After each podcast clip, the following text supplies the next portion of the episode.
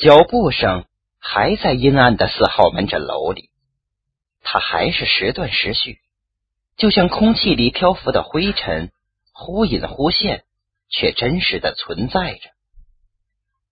极具攻击状态的豹子有着灵敏的嗅觉和听觉，俯冲也不例外。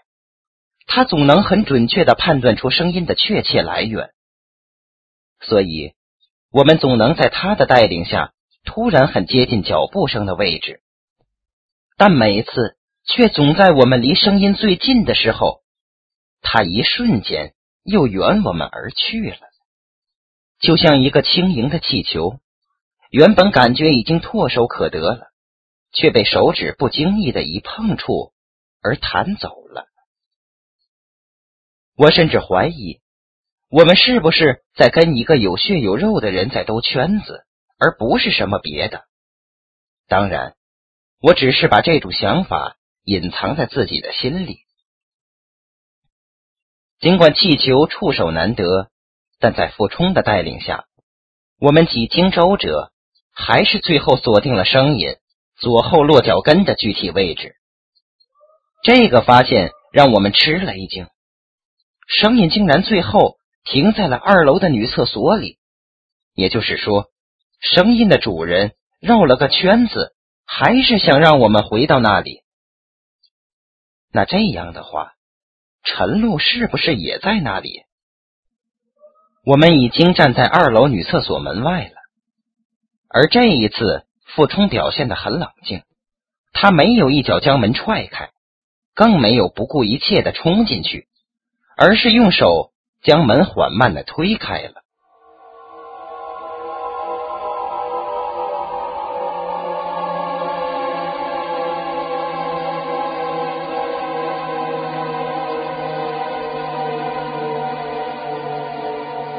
可就在门缓缓敞开之后，一副血淋淋的场面似一道闪电冲进了我们的视线里，随之而来的。还有一股浓烈刺鼻的血腥味儿。陈露浑身是血的躺在厕所的地面上，身体的某个部位还在不停的向外冒着鲜红的血液，血还是热的，一丝不太明显的热气缓缓的飘向空气里，感觉就像是陈露的魂魄在一点点的消散。陈露。傅冲嚎叫着扑了过去，而与此同时，小溪在我怀里的身体突然一沉，他昏了过去。傅冲撕心裂肺的哭嚎，像一把刀子划开四号门诊楼淫秽腐烂的空气。我感觉脚下的地面也跟着剧烈的抖动了一下。那情景跟老 K 遇害当天一模一样。怎么会这样？小西缓慢的睁开眼睛，目光呆滞的望着我。他的脸跟病房四面惨白的墙壁浑然一体，看不出一丝杂色。我不敢伸手去触摸，我感觉那简直是一张白纸，轻而易举就会被我的手指触破，就像一个易碎的生命。在小溪沉睡的这段短暂的时间里，我一直在想着不好的事情，想着周围生命一个接一个的猝然逝去，想着小溪渐渐消退了生命的颜色的面孔下，掩藏着那颗被划破的心脏，想着生命外面包裹着的那层硬但且脆弱的外壳。小溪一直紧闭着眼。合着眼睑，给人一种很努力的感觉。我怀疑，其实他已经醒了，只是不愿意张开眼而已。怎么会这样？看到我不作声，他又问了一句。我摇摇头，我真的不知道如何回答，只好无理的继续沉默。我不知道如何安慰他，我的心也在隐隐作痛。我知道。活着的人，谁也不值得安慰。傅冲呢？在公安局，他还哭吗？我点点头，强忍着眼里的泪水。那你出去吧，我想自己静一会儿。说完，小溪虚弱的闭上了眼睛。我帮小溪掖好被角，轻轻的起身离开了病房，将小溪的柔弱和那种刺眼的惨白避之门内之后，我的大脑也变成一片煞白。小溪怎么样了？我正独自一人坐在病房外的长椅上发呆，科长走了过来。看来他刚从警察局回来。他睡下了。哦，科长点点头，从一旁的空地上蹲下身子，接着从口袋里掏出烟，点着吸着。科长低着头，我看不见他的脸，却清楚的看到。他原本秃了一半的脑门上，头发更加稀疏了。原本明亮的脑门起了许多褶皱，而且幸存的头发也呈现出银灰的色调。很显然，陈露的死又是一场没有任何征兆的暴风雨，将他孱弱如惊弓之鸟的身体毫不留情的卷了起来，然后使劲的甩进了万丈深渊。我对不起你们呢。科长突然蹦出一句，他的声音里带着哭腔。我的心一直在辣的生疼。科长的话无疑又给我的伤口上撒了把盐，但科长的处境更加让我心寒。我忍着剧痛安慰他：“哎，谁也没料到会这样啊！这到底是怎么回事？”你们不是说要去厕所的吗？科长用一双满含疑问的眼神看着我。是的，原本我们是去厕所的，可后来就不同了。陈露不见了。他他怎么会不见呢？我摇摇发胀的头，我也不知道。本来他是跟小西一起进女厕所的，后来小西先出来了，就在我们等陈露的空间里。突然听到一声惨叫，傅冲怀疑是陈露的声音，就冲进女厕所，可陈露不在里面，不在里面。是的，然后呢？然后我们又听到了脚步声，在楼上，就追了上去。脚步声，科长的脸上掠过一丝惊慌。那么说，楼上还有别的人？我点点头，那脚步声会不会就是陈露的？不可能。为什么？科长很吃惊。我立刻想起来，科长还不知道昨天我们在四号门诊楼里的经历。我不禁为自己的冒失有些懊悔。为了不让他察觉到什么，我连忙解释起来：那个脚步声明显的是在躲我们。而陈露绝对不会那样做的。科长若有所悟的点点头道：“看来只有一种可能，那个脚步声就是杀害陈露的人弄出来的。或许是吧。”我长叹一口气。后来呢？你们对那个脚步声一无所获？那个脚步声一直在楼上。我们也一直追到楼顶的平台上，可什么也没有。后来我们又发现了那个脚步声，这一次是在二楼的厕所里。但当我们到那里的时候，就发现陈露遇害了。看来那个脚步声的目的很明确，就是想把你们引开，然后对陈露下手。我点点头，悲愤的说：“可等我们醒悟过来的时候。”一切都晚了，嗨，这都怪我呀！科长的情绪逐渐激动起来，是我当初主动要求去那里接着干的，要不是我，陈露不会死的。我对不起他，我也对不起小付，我对不起你们呢。说到这里，科长竟呜呜的哭了起来，就像一个犯了错的孩子。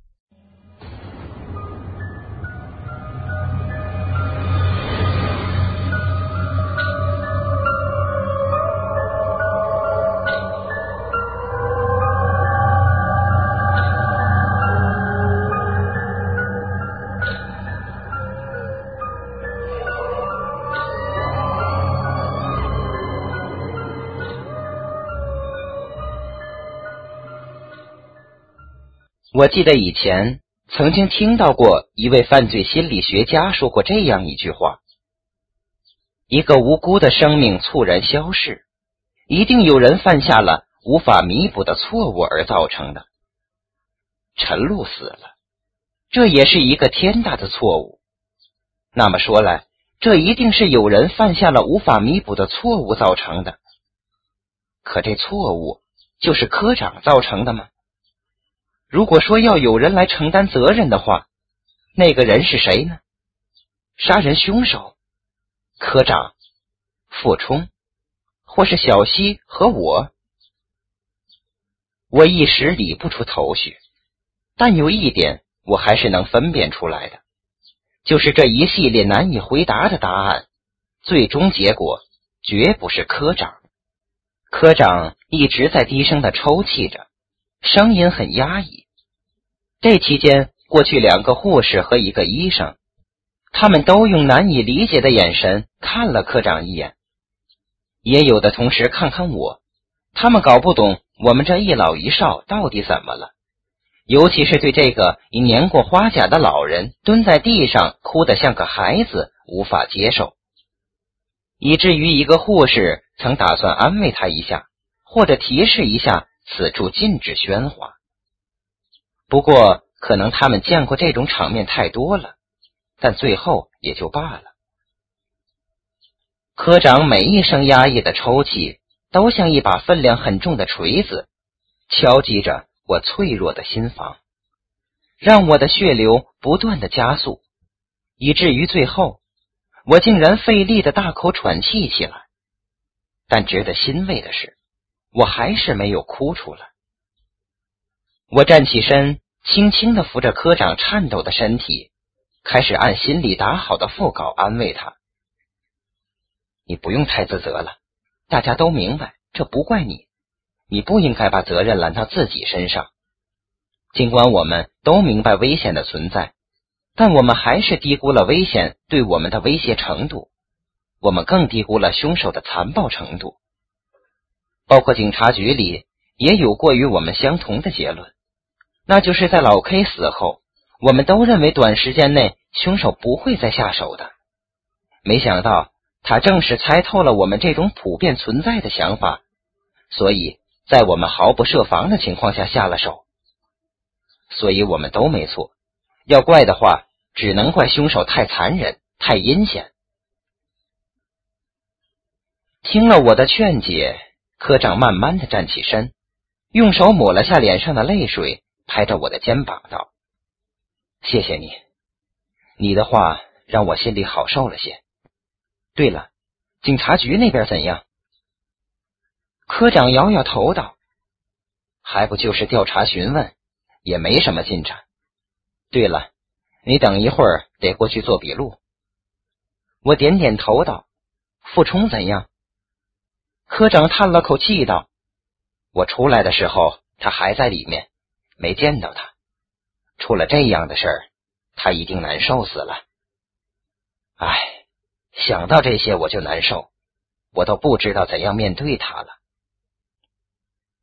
这时候，我的手机响了，是张之谦队长，他让我立刻过去。我挂断手机后，科长道：“你去吧，我在这里待一会儿。”问询室里，张之谦和白灵一脸愁容的坐在我对面。尽管他们表面上看起来还算平静，但从一走进警察局时，明显的紧张忙乱气氛。已让我知道了他们每个人的工作状态。我甚至开始对这些同病相怜但一筹莫展的人们有些同情了。怎么会这样？这是张之谦的第一个问题，笼统而模糊。这样的问题应该是他们通常很忌讳的，这足以见得他的忙乱和手足无措。我摇摇头，不知道。一切来的太突然了。你认为那一声惨叫是陈露发出的吗？他直奔主题。应该是。你确定？我摇摇头道：“声音太瘆人了，我当时也太紧张，分辨不出来。现在还能回想起来吗？我摇摇头。那么说来，那个声音只能从理论上来讲是陈露发出的，或许是凶手故意制造出来吸引你们注意力的。我点点头，有这可能。可能性有多大？我一愣，摇摇头道：“不好说。”你们听到叫声就冲进厕所了？我点点头。陈露不在里面。是的，他去哪里了？不知道。那你认为呢？我又摇摇头道：“不知道。”我们做过现场勘查，女厕所里有一扇窗户，窗户旁边是楼道的窗户，两扇窗户距离是一米二。唯一的可能就是凶手将陈露杀害后从那里弄出去了。尽管这种可能性很小，尤其是一个人作案，但我们做过现场模拟，一个身体强壮、身手敏捷的男子是能够完成的，所以我们无法排除这种可能。你认为呢？我点点头道：“应该是这样吧。”很显然。由于时间短暂，凶手那个时候只是将陈露弄晕了，还没来得及杀人取器官，他还需要时间，所以他就故意用脚步声引开你们，让你们上楼，一直到楼顶平台。这个过程里，他正好可以实施他的杀人计划。他将陈露杀死，然后取出他的内脏，既要引开我们。又要杀人取器官，这怎么可能？所以我们怀疑凶手并不是一个人，而是两个人。他们的计划很周全，而且实施过程配合的天衣无缝。两个人，张之谦的结论让我大吃一惊。是的，而我们之前一直认为凶手是一个人，所以我们进入了死胡同。现在。我们要用一种新的思路来考虑这个案子。杀人取器官的目的是贩卖人体器官，谋取暴利。而据我们手头掌握的资料看，但凡这种案子都是有组织的犯罪团伙案件。所以我们怀疑四号门诊楼里躲藏的杀人凶手不是一个人。我倒吸了口凉气。这样看来。凶手真的是想杀人取器官了？怎么，你不会连这个也怀疑吧？张之谦的话让我的头一阵发懵，我支支吾吾的说道：“不是，我只是想确定一下陈露的死。我知道你很难过，但事实是无法回避的。我们现场勘查的结论证实。”陈露和老 K 的死因是一样的，都是先被凶手残忍的杀害，然后凶手将其解剖取走器官，只是老 K 头部受到钝器的重伤而死，而我们在陈露身上没有发现致命伤，所以我们怀疑他是被迷药迷晕，然后窒息而死。当然，他的血清样本已经送进了实验室，化验结果还没出来。不过，凶手将其解剖取器官的手段却是一样的。凶手不具备专业医学知识，器官被撕扯的坏掉了许多。我的身上不停的往外冒虚汗，我感觉陈露倒在血泊里的画面，突然变成了许多贪婪的血虫子，纷纷扬扬的从我的汗毛孔里钻进我的身体里，然后我能听到这些嗜血的东西。吸食我血液、啃噬我骨头的声音。